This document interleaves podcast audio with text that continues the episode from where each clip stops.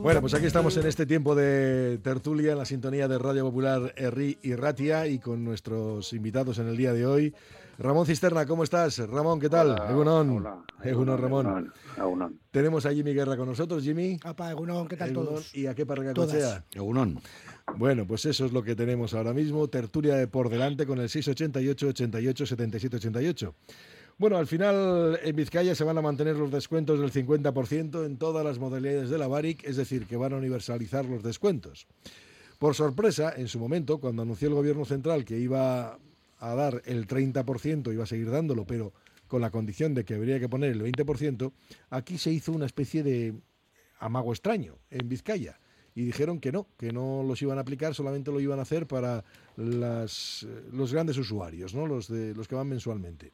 Bueno, esto originó incluso polémica con la oposición y al final, bueno, pues han llegado, digamos que a, un momento de comprensión generalizada. Igual tienen que ver las elecciones, ¿eh? no lo sé. No sé si tendrá que ver las elecciones de dentro de unos meses, pero parece que han llegado ya a consenso y dicen, sí, sí, venga, que se aplica a todas las modalidades de la VAR y a correr. Bueno, eh, ya en su día cuando lo anunciaron, a mí me pareció una torpeza absoluta hacerlo porque una medida que... O sea, no, hacerla, no aplicar el descuento. Sí, efectivamente, no aplicar el descuento, o sea, la medida que, que, tomaron inicialmente. Sobre todo porque la Diputación de Guipúzcoa había anunciado justamente el día anterior que iban a mantener eh, esos descuentos y que encima viene subvencionado por el Gobierno de Madrid. Con lo cual no, no era fácil de entender que, que, en Vizcaya pues, pues se pagase algo que, ningún vecino iba a pagar. Y más, bueno, pues cuando buena parte, como, como comento, está subvencionado. Eh, ¿Qué ha sucedido? Pues que este arsenal político que, deja la medida ha sido aprovechado por, pues por Bildu, por Podemos, por el Partido Popular y han tenido que, reaccionar. Han tenido que reaccionar, pues como diría el otro, eh, tarde y un poquito más, porque la medida, bueno, hasta febrero no va a entrar. Entonces, eh, no entiendo muy bien este, este desgaste, ¿no? Y más, pues, pues pues con las fechas próximas de elecciones y demás, ya sabemos el calendario apretado que volvemos a tener este año, ¿no? Sí, sí. Ramón. de todas maneras, de todas maneras, lo que me parece un tanto absurdo es que se nieguen a promover una medida que desde el punto de vista social parece que contenta absolutamente a toda la ciudadanía y que eh, bueno se tome una medida, pero sobre todo no dan explicaciones por qué toman esa medida en contra de lo que se suponía que se iba que iba a ocurrir.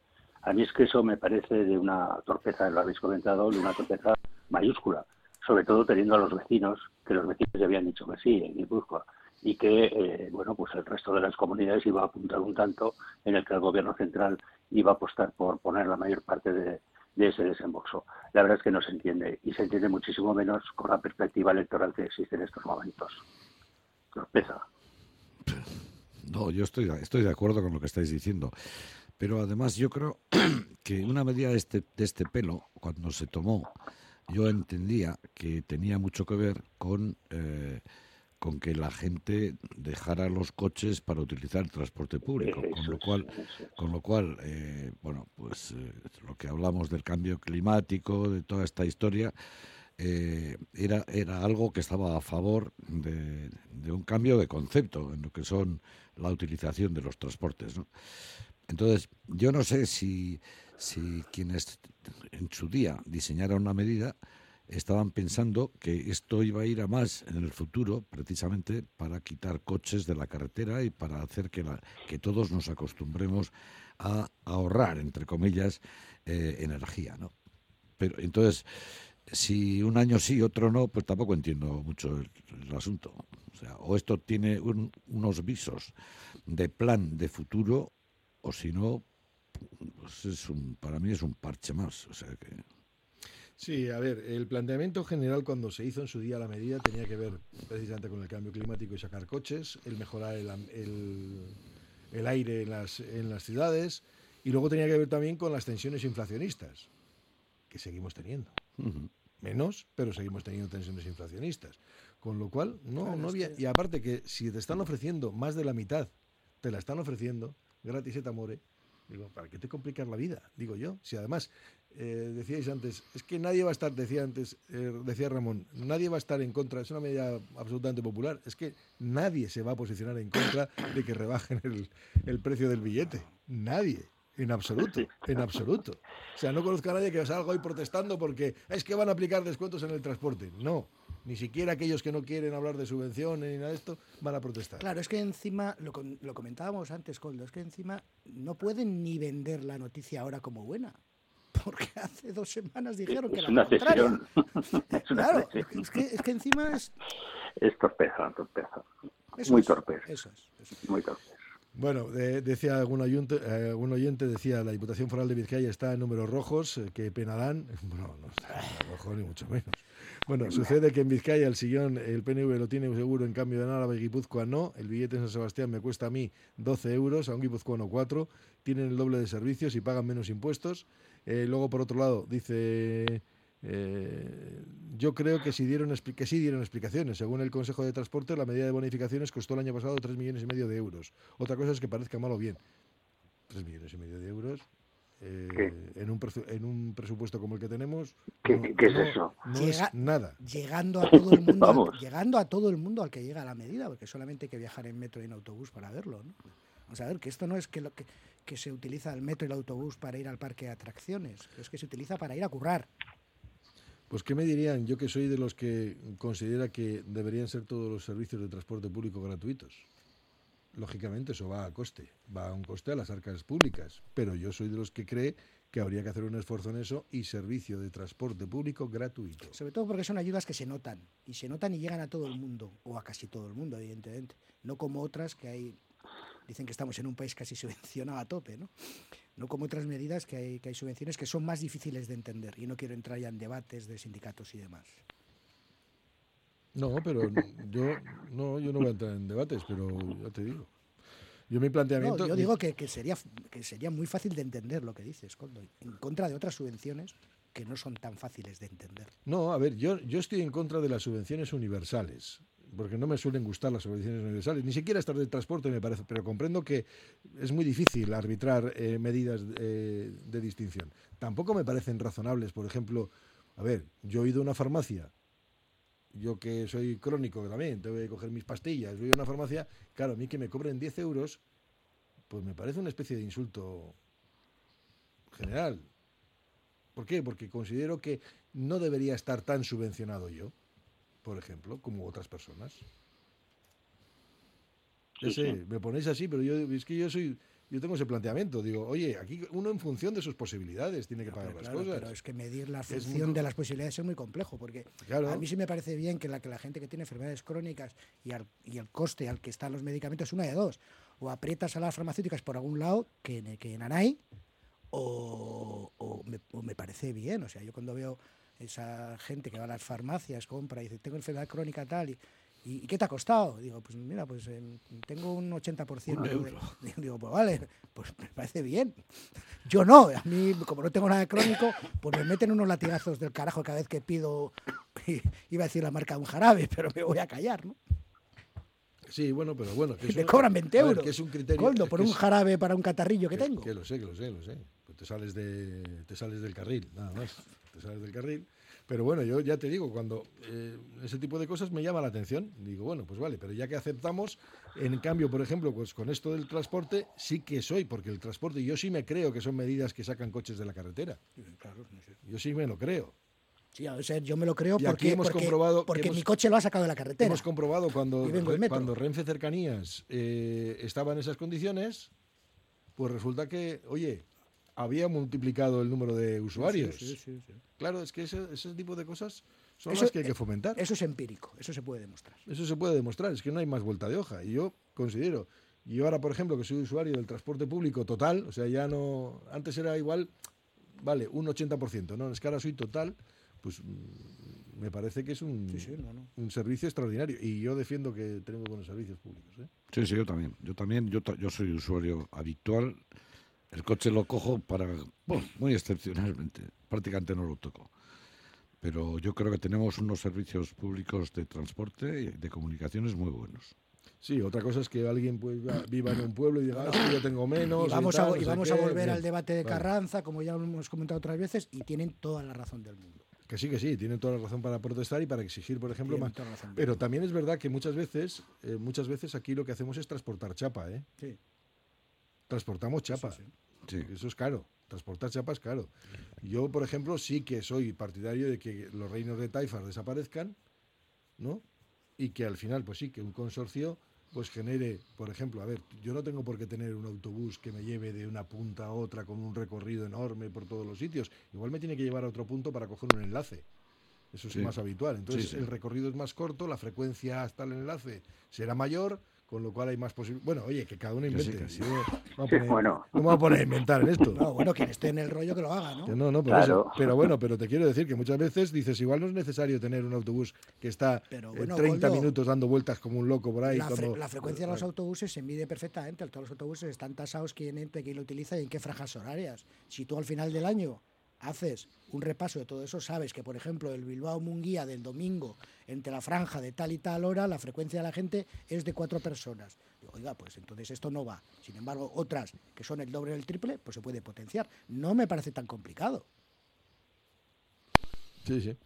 Bueno, solo eh, trabajo. Sí, sí. Trabajo y explicación. Bueno, eh, un, eh, dice un oyente, una cita de Confucio. Gobernar significa rectificar. Y eso es lo que ha hecho la Diputación con los descuentos de los viajes. Pues sí, está gobernando vez. Si yo me alegro de que haya rectificado. Y yo creo que nos alegramos todos de que haya rectificado. Pero también hacemos una lectura política y decimos, pero bueno, ¿cómo que no hacía falta, hombre. Que no ¿Cómo no se os ocurre esperar un poquito, hombre? Bueno, y si bajo con el caballo a Bilbao, ¿me piden tarjeta ECO o también está prohibido? Bueno, tendrá que dejar que limpiar lo que caiga. Sí, sí, por eso, llevar saco. Bueno, eh, tenéis servicios públicos muy buenos en Bilbao, muchos, pero muchos polígonos no tienen ningún servicio público. Sí, es cierto, es verdad. Y hay muchos lugares en los que tendrían que reforzar, por ejemplo, a ver, parques tecnológicos donde trabajan muchísimas personas que solamente tienen igual un autobús que pasa en momentos de salida, claro, porque la gente sale a las mismas horas. Claro, pues qué bonita tarea para los sindicatos, para que lo reivindiquen, hombre, y ayuden. ¿Qué quieres hacer a los sindicatos? No, yo no quiero hablar nada de sindicatos, ah. digo, pero que es una bonita, a ver, es una, una de las... Polígonos industriales, pues habrá trabajadores, seguro, y trabajadoras, y habrá sindicatos, pues sindicatos pueden hacer ese tipo de mediaciones. Oiga, que hace falta más servicio público en este polígono. Simplemente digo que, digo que es una, una actividad que pueden hacer en vez de tocar la turuta todo el día. Pero bueno. Sí, sí, sí. Por aquello de las subvenciones, ¿no? Peco. Pues sí que os veo guerreros para empezar el año, ¿eh? Bueno, dice, ¿cuántos, ¿cuántos, departamentos existen en la comunidad autónoma para organizar el transporte? Al final lo tenéis que solucionar en la tertulia. Buenísimo. No solucionamos nada, no solucionamos nada. Somos, somos charlatanes. Sí, sí, solucionar nada. Nosotros vivíamos eh, cerca de Artea, dice Narratia, y no tuvimos que venir a Bilbao cuando nuestro hijo empezó en la escuela de ingenieros con 17 años porque no había posibilidad razonable de transporte público. Esas son las, las carencias a las que yo me refería. ¿no? Que yo, lógicamente, eh, contemplo mis necesidades y las tengo cubiertas de, largo, de largo. O sea, yo de largo tengo cubiertas. ¿no? Ese autobús que va a un pueblo medio vacío cuesta menos que el metro. Si no tendría autobús, no habría vida, que ya va a menos. Bueno, pues bueno, que no voy a decir que no, pero que igual resulta que no me estoy refiriendo a que ese autobús no Yo tenga, no hablo de suprimir no tenga que ir. Hablo de revisar igual en otra franja, en el mismo pueblo, más frecuencia, depende. Simplemente que se mire, nada más. O el perfil del transporte que hay que poner y demás. Sí, sí. Bueno, o, inversiones que no se han hecho, que no se hicieron en su día. Es que cada vez que uno entra en un servicio público y pasa por el ticket por una máquina, te está detectando presencia, con lo cual recopilar esos datos no es tan complejo. Big Data, eso es Big Data. Es Big Data. Las nueve... Lo hacen las máquinas. sí, sí. Bueno, vamos a continuar adelante. Hacemos un paréntesis y seguimos. Radio Popular, Erri Ratia.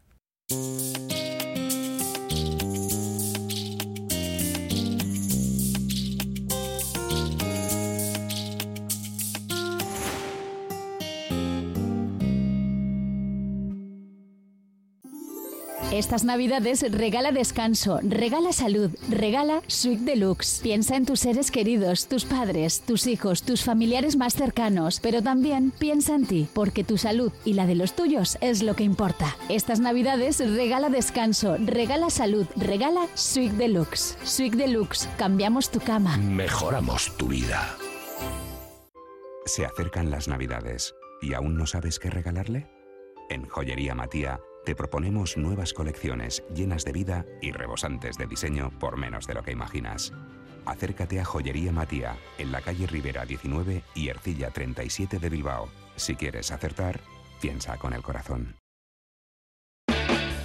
Ascensores Lezama, instalación y mantenimiento en todas las marcas. Suba con nosotros. En la primera planta la calidad, en la segunda el mejor servicio, en la tercera precios competitivos, en la cuarta soluciones para adaptarse al espacio o bajar a cota cero su ascensor. Y la parada perfecta en nuestra web, ascensoreslezama.com.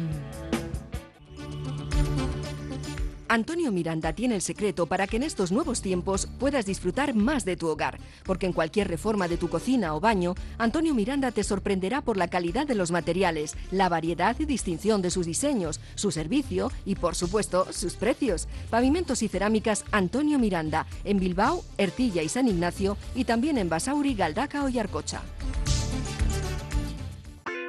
Lotería Las Viñas, más de 40 años repartiendo premios e ilusión. Durante estos años, un primer y segundo premio de Lotería del sábado, un segundo premio del jueves y un quinto de Lotería de Navidad. Ahora daremos más suerte en el sorteo del niño. En Viña 7 Santurchi, 94 483 0840 y en loterialasvinas.com.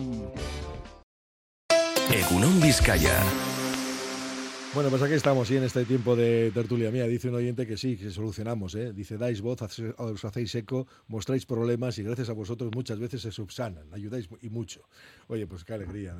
Nos da una alegría. bueno, sí, sí. De eso se trata además, de eso se trata, de exponer muchas veces los problemas. Tampoco es que nosotros tengamos las soluciones, tenemos un punto de vista, una perspectiva que puede ser corregida, porque muchas veces también podemos estar equivocados en las opiniones, no digo yo que no. ¿no? Eh, te voy a, voy a sacar otro de los temas del, del día. Eh, Ramón, a ver, esto de que las urgencias de repente en épocas invernales tengan problemas, esto ha sido siempre así. Totalmente.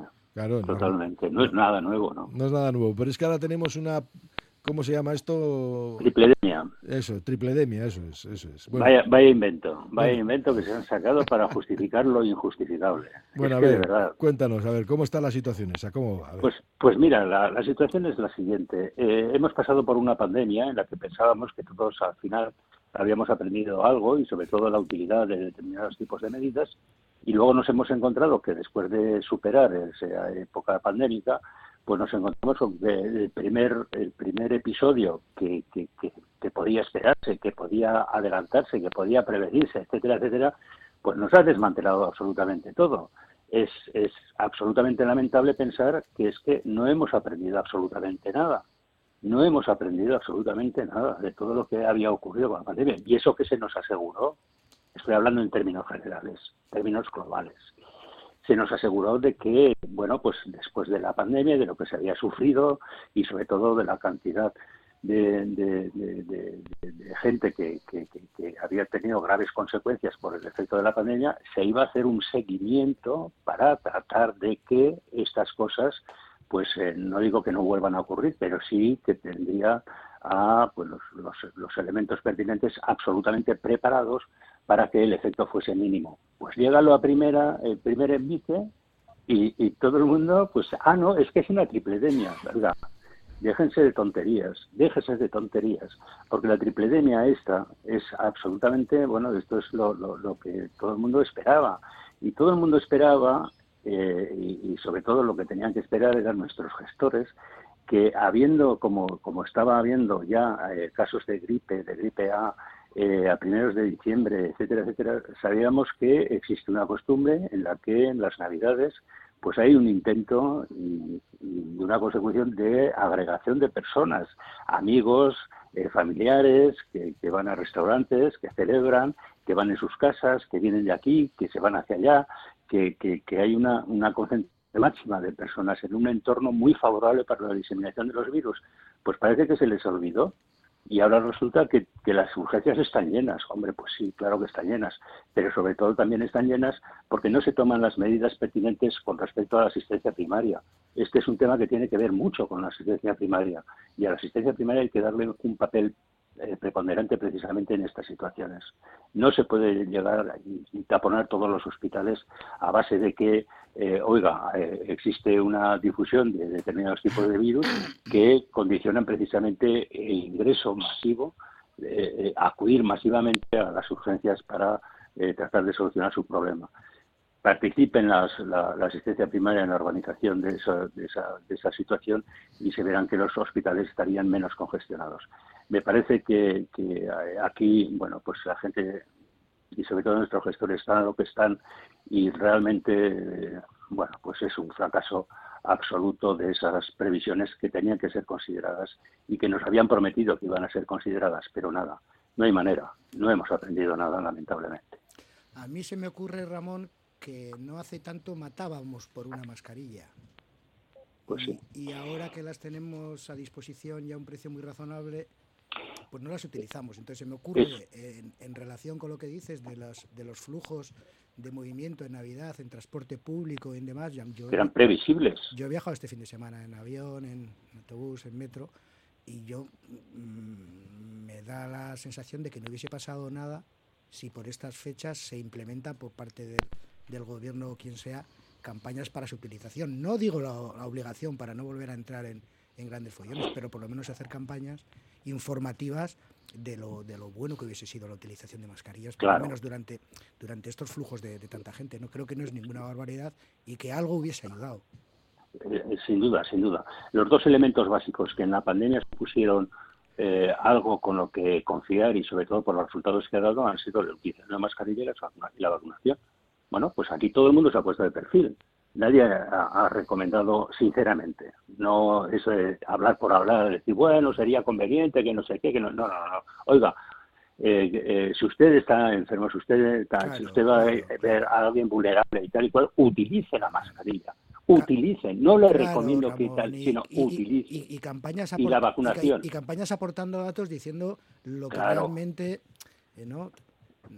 Yo viajé, no hace mucho viajé en tren eh, media distancia de Bilbao hasta Madrid y, la verdad es que me, estaba en, mi, el vagón del tren correspondiente y tal igual y aquello era una sinfonía de estornudos, feos, escarraspeos durante todo el viaje. El único que llevaba mascarilla era yo. Pero no solamente pensé, digo, bueno, a lo mejor es que es en este vagón. Me fui a, me recorrí todo, me recorrí todo el tren, de, de arriba abajo, a ver, bueno, pues esa curiosidad malsana que tiene uno, a ver quiénes llevaban mascarillas.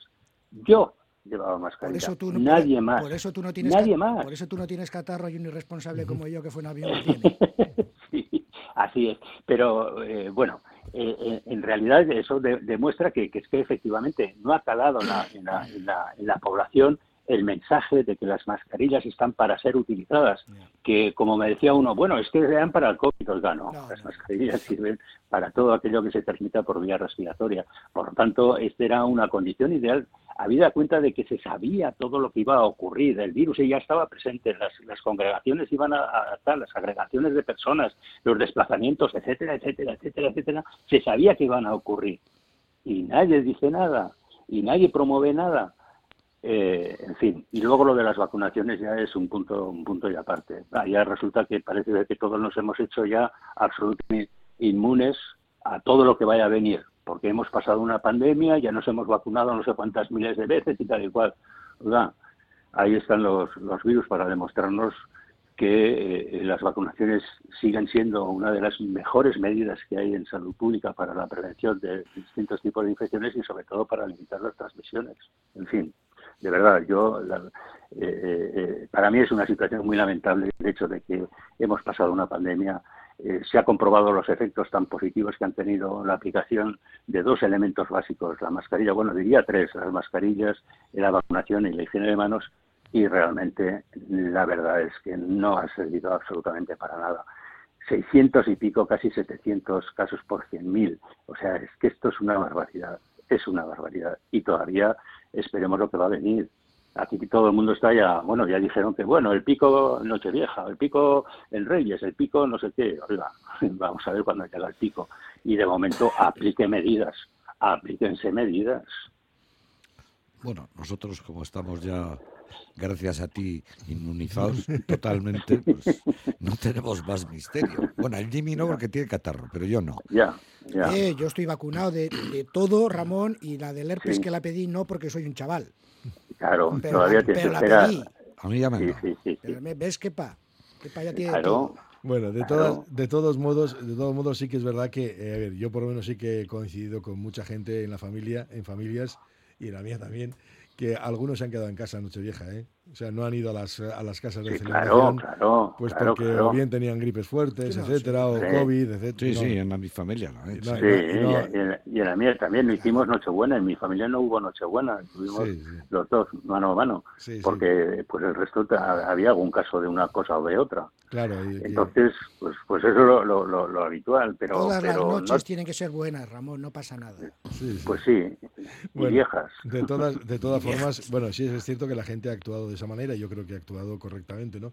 También es verdad que sí que en algunos lugares veo alguna vez mascarillas, algunas personas que se la ponen porque igual tienen síntomas de algo, porque al final es que la gripe, etcétera y tal, eso tiene que ver con los virus, no tiene que ver con otra cosa, Sí, sí. Claro, ¿no? Porque Sí, sí. es que a ver, el virus está. no, no, es que el otro día estábamos hablando aquí, no, es que si, no te abrigas, no, no, que no tiene nada que ver, si no voy a No. coger Que no, nada, que no, que si no, es que un no. virus, ¿no? Si yo me voy al, al Polo Norte ahora y, y salgo en camisa, no voy a coger gripe, Y una cosa es coger una- otra cosa, pero gripe no. Y, y una cosa es una claro. gripe y otra es un, un- un catarro, ¿no? Típico de. Sí, de sí, por supuesto, por Por supuesto. eso. Bueno, pues eh, dice algunos, algunos oyentes, a ver, me decían, ¿y subvencionar los medios de comunicación? ¿Por qué? Tampoco lo entiendo. Tampoco lo entiendo, que no, no sé por qué tienen que subvencionar a los medios de comunicación. No nos tienen que subvencionar en absoluto. Eh, a todos, ¿eh? A todos. Lo digo porque nos cuesta un Guggenheim lo de al lado. O sea, lo que tenemos ahí al lado nos cuesta un Guggenheim todos los años. Vamos, yo, no- sea, yo- yo soy, yo soy periodista y jamás he estado a favor de subvencionar Por eso, los medios. Es más, me, me parece una tara. Yo tampoco, pero bueno. Dice, dice, efectivamente, no hemos aprendido nada con lo vivido en la pandemia. Como muestra, solo tienes que ir a un bar y ver cómo están los pinchos sin ninguna protección y todo el mundo expectorando encima de ellos. Por Ay, supuesto, ay. yo no me niego a comer un pincho que está en esas, yo me niego a comer un pincho que está en esas condiciones. Dices, ¿podría ser más específicos y citar punto por punto lo que decís de nuestros políticos que han desmantelado? Eh, te pide un oyente que lo que han desmantelado. Eh, Ramón, Dime, dime, dime. a ver, que decía este oyente que si, que si fuéramos más específicos para decir qué es lo que han desmantelado eh, ahora mismo las administraciones. Bueno, Hombre, eh, desmantelar. Lo que no han hecho es lo que dijeron que iban a hacer, que era el hacer un seguimiento y el promover, eh, bueno, pues situaciones, estructuras, planteamientos en los que se puedan llegar a prevenir este tipo de situaciones. Es decir, que si llegase esta condición que nos ha llegado en este momento, estuviesen preparados precisamente para tratar de contener el efecto masivo de- de- del desarrollo de, una, de Bueno, y una- luego- de un brote epidémico como este. Y, Y se- luego- y- y seguimiento a gente con secuelas, Ramón.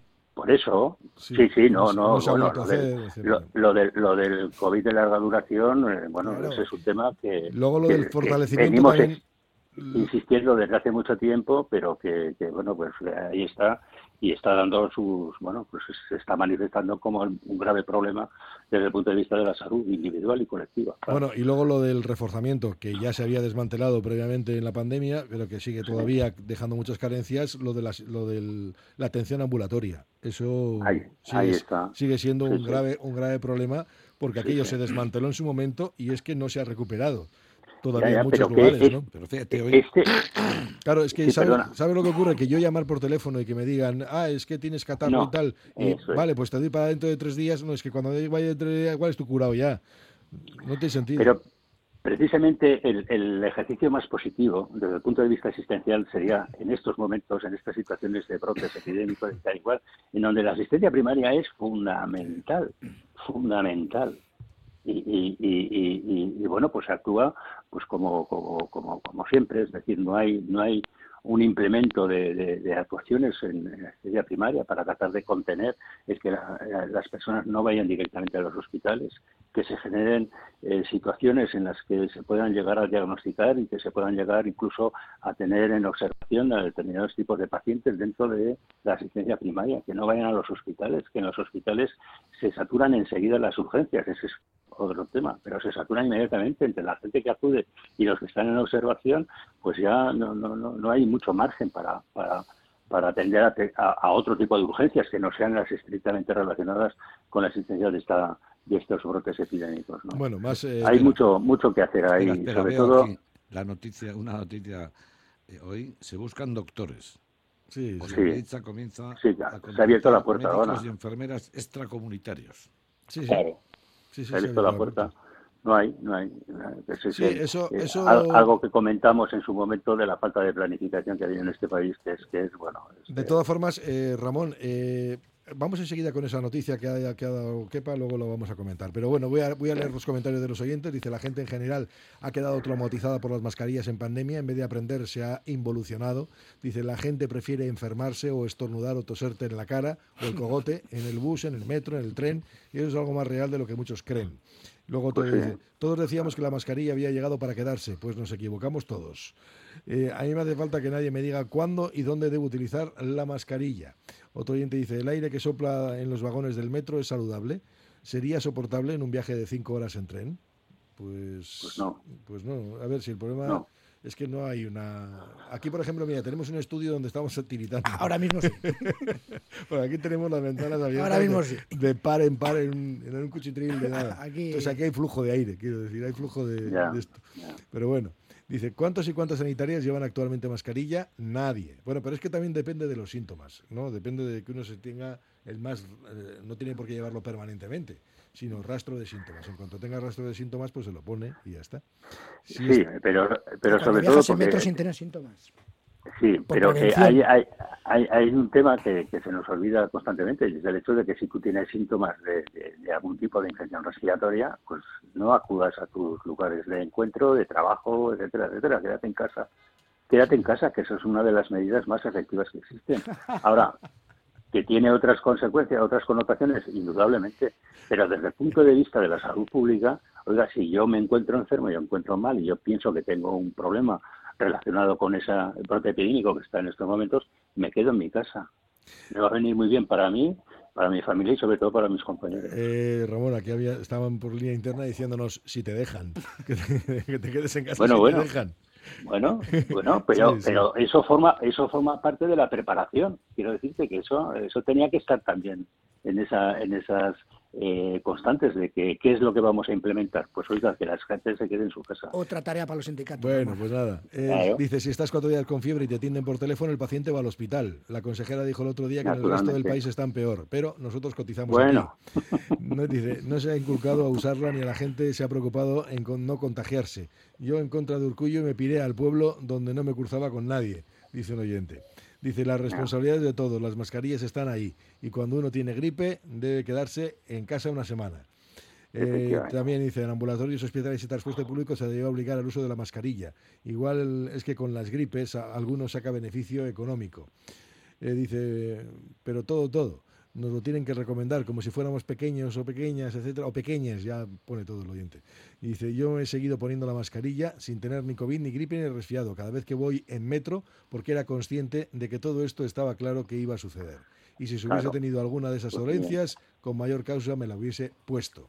Otros dirán, ¿no será que como eh, con el transporte habrá que subvencionar a los de la gripe y COVID con medicamentos y regalar mascarillas al comprar esos medicamentos, sabiendo que como todo el transporte es sobrecoste para el enfermo y haría que nos curásemos mejor y, y contagiáramos menos? Pregunta el oyente. Bueno, tengo decenas y decenas y decenas de comentarios que vamos a dejar para después. Hacemos un paréntesis. Radio Popular, R. Ratia. Estas navidades regala descanso, regala salud, regala Suite Deluxe. Piensa en tus seres queridos, tus padres, tus hijos, tus familiares más cercanos, pero también piensa en ti, porque tu salud y la de los tuyos es lo que importa. Estas navidades regala descanso, regala salud, regala Suite Deluxe. Suite Deluxe, cambiamos tu cama. Mejoramos tu vida.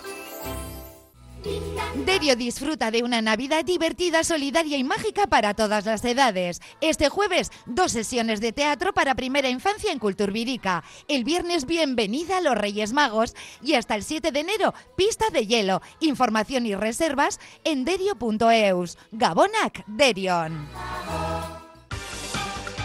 Llevamos el gasóleo a donde nos lo pidas. Somos distribución de gasóleo a Jarte para automoción, agrícola industrial, calefacción y maquinaria de obras. Estación de servicio a Jarte en Arrigorriaga. Se realizan pedidos online. Distribución de gasóleo a Jarte 94 671 0277. En Óptica Lázaro esta Navidad también queremos celebrarla contigo.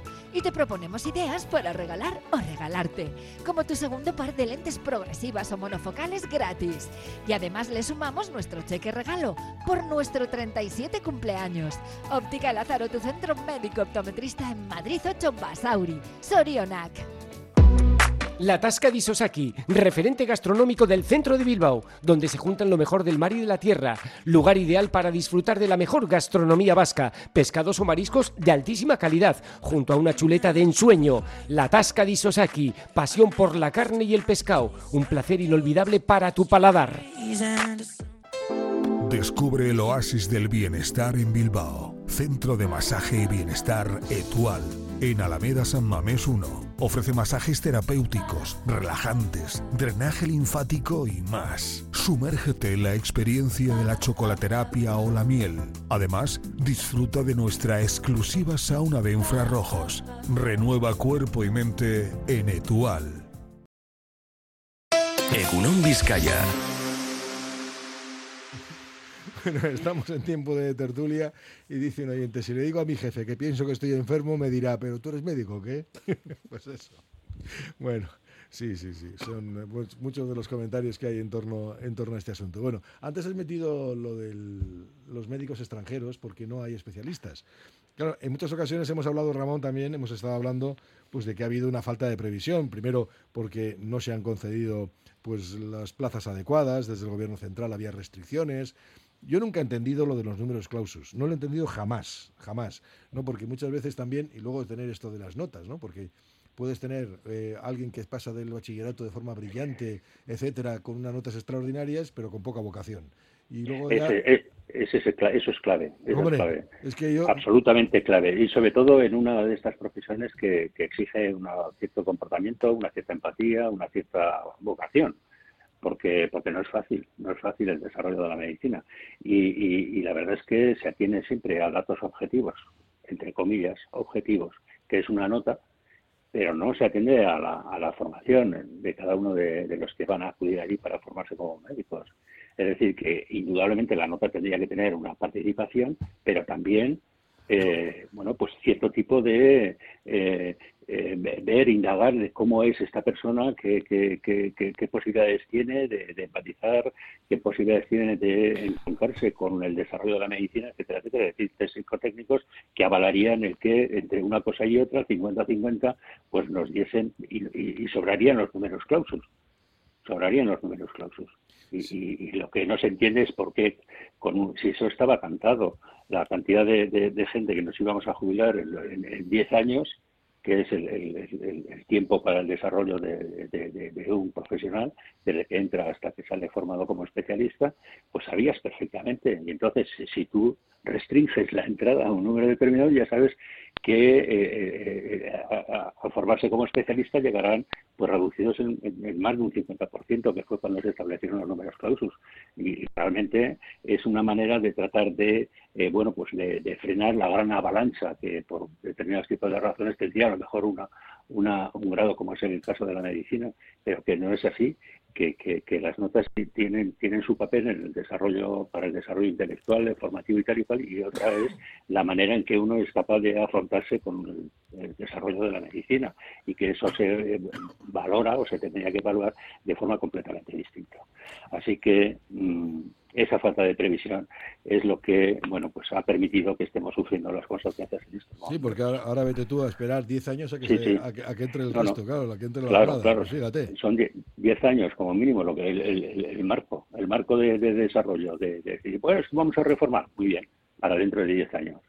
Ramón, ¿cómo se te está...? Tengo, siempre, siempre he tenido esta duda, hombre.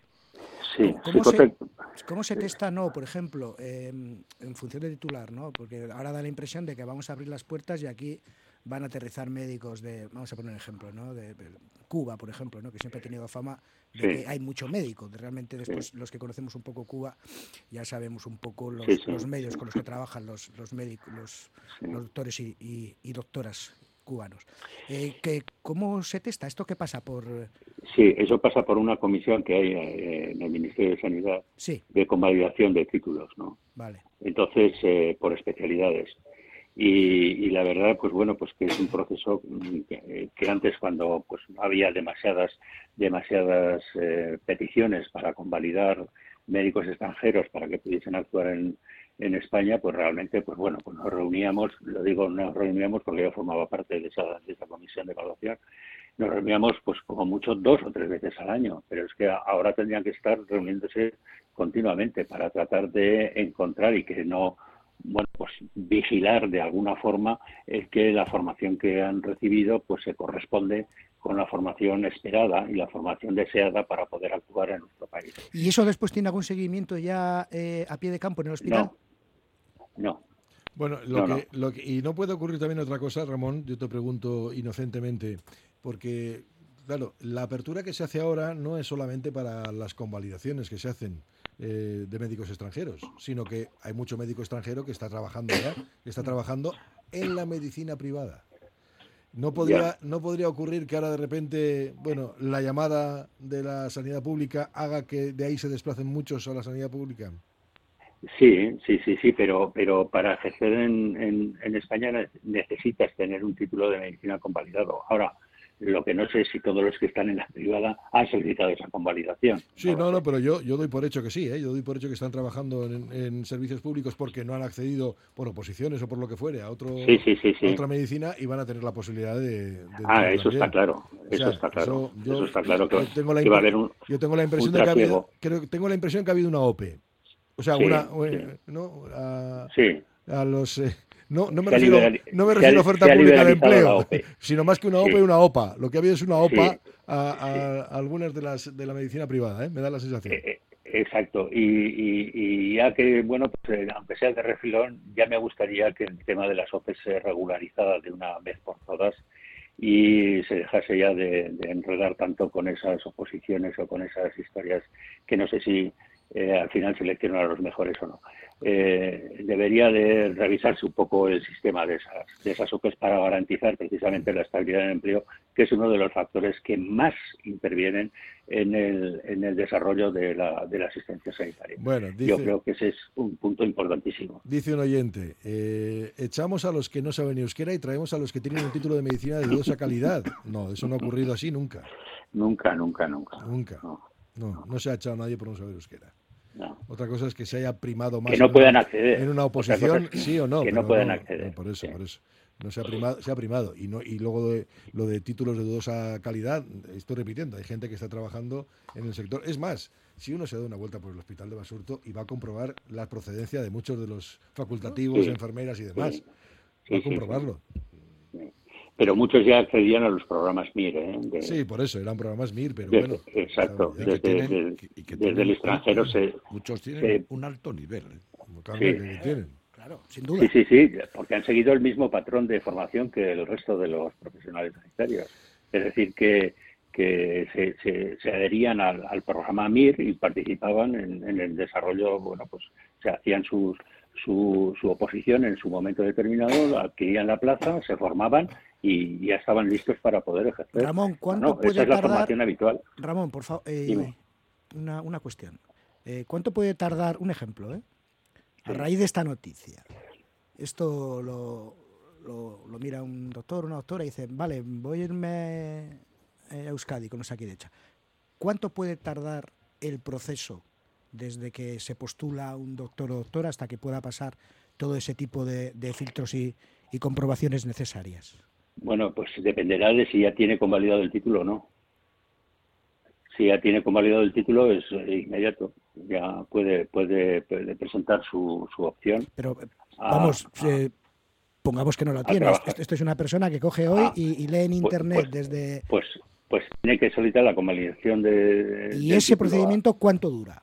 Bueno, pues lo, que te estaba comentando. Ahora, bastante. ¿eh? Ahora, eh, antes nos reunimos, ya te digo, dos, como mucho, dos veces al año, o tres, como excepcionalmente. La mitad de las, casi todos los, una vez al año era lo, habitual, pero bueno. Y ahora, pues supongo que tendrán que revisar precisamente esas comisiones de evaluación para hacerlas mucho más frecuentes, pero no. nunca, antes de seis meses o un, nunca antes de seis meses o un año. No, más o menos, más o menos. Ya. Sí, sí. No, no, que, hay un, que, que tenemos un problema. No, por eso. un problema curioso. Esto quiere decir es un que, problema que- muy que serio. se- y, que según lo leemos y- en el titular, parece que esto va a ser que mañana aterrizan unos cuantos aviones No, en no, Bilbao. no, Pues no, no, no. Entonces, claro. Los que los que puedan estar ya aquí con el título de convalidado, que a lo mejor ejercen en otra, en, pues eso, a nivel privado y tal y cual, eso sí, eso sí, pueden incorporar Por eso- inmediatamente. por eso- Pero el resto tiene que solicitar la convalidación y eso puede tardar, es un trámite administrativo que puede tardar, pues eh, o se lleva su tiempo. No sé si el Ministerio actuará en consecuencia o no, pero que indudablemente, pues Bueno, pues por eso. eso por depende eso- del Ministerio, ¿eh? Eso depende del Ministerio. Por eso decía yo que lo que se ha hecho es una OPA precisamente a las- al Total, sector total. privado, al sector privado Total. para captar profesionales de ese sector y meterlos en el sector público. Eso tiene la lógica. sí. Pues eso sí. apunta. Vamos, o sea, es Porque Sí. el otro- minuto uno era ese, o sea, es ya médicos que tienes convalidados, médicos que tienes trabajando, incorporarlos al sector público, cosa claro. que antes no podías. O no, o no había, o no había entrada. Ahora va a haber entrada como laborales y ya está. punto. Exacto. Bueno, eso es lo que es lo que creo que se ha, que se ha planteado. ¿eh? Sí, Bueno, sí, así es. así hay- es. como hay muchísimos comentarios, por cierto, que también en medicina, yo ya como se mezclaba todo, el ministerio, mira, que también tenía la responsabilidad, ahora, por ejemplo, pues ya a todo el personal de enfermería le autoriza, por ejemplo, a... eh, A recetar ibuprofeno, y ibuprofeno, paracetamol. paracetamol, porque me parece también que se cae de peso, vamos, bueno, o sea. bueno, en fin, es una broma, ¿no? Esto. Digo No, que, no, que es que- una que eso broma. es noticia, eso es noticia, pero hombre, naturalmente, pues ya solo faltaría. Pues eso que no es, Pero si te lo, si te lo propone cual- cualquiera de casa.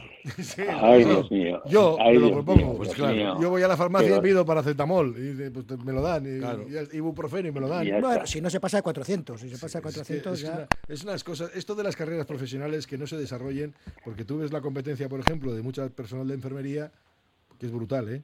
¿Eh? La competencia, digo, que la, ca- la, la capacidad que tienen, digo yo. Sí. Bueno, yo he Sí. tenido, he tenido unas experiencias cercanas últimamente, hace unos meses, y bueno, bueno, eh, manejando, bueno, no voy, no voy a entrar en detalle, pero bueno, no, no hay reconocimientos muchas veces de las carreras profesionales y demás, y eso es un error, eso es un error que Claro. se comete también. Claro, claro. Eh, Hay, hay un conjunto de factores que inciden muchísimo en el desarrollo profesional y que luego tienen su repercusión en la asistencia sanitaria. Eso está absolutamente claro.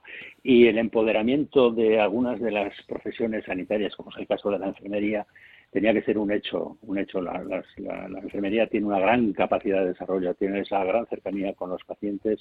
Yo creo que tiene, tiene un papel no solamente desde el punto de vista asistencial, sino desde el punto de vista también sociosanitario. Eh, es algo que también esto debería implementarse. Yo a lo que quería quería llegar en un momento determinado es que ahora nos estaríamos nos estamos dando un canto en los dientes después de bueno pues haber desmantelado a alguien que estaba hablando antes del desmantelamiento a tantos profesionales que en un momento determinado se les dijo ustedes ya no hacen falta váyanse y ahora necesitamos necesitaríamos el concurso de esos profesionales a los que se les invitó a marcharse en un momento determinado. Pues espera, espérate un poquito, no va a ser que te pongan a calentar la banda, Ramón. Venga, Ya, venga, ya, venga, ya. Ramón, Pues, pues no deja, de- no deja de ser una opción. En algunos países ya lo Por han- eso, por ya eso, lo han hecho, lo han hecho, lo han hecho. Ramón Cisterna, que para Gochea, Jimmy Guerra, que tengáis un buen día. Venga, Buen día. Igualmente. Venga, agur, agur. Cerramos ya con Arnoya Rehabilitación nuestro tiempo de tertulia y el tiempo de este Gurón Vizcaya. Ahora Joma Jubera llegará con las últimas noticias y nos contará y nos pondrá al cabo de la calle con todo lo que tenemos. Nosotros volveremos mañana. Sed felices, o intentando por lo menos. Venga, Gur. Arnoya cuenta con un equipo de profesionales especializado con más de 25 años de experiencia en la rehabilitación de pavimentos para la industria, construcción, obra pública o particulares. Arnoya, con soluciones óptimas para pavimentos deteriorados, problemas de impermeabilizaciones. Más información en arnoyasl.com.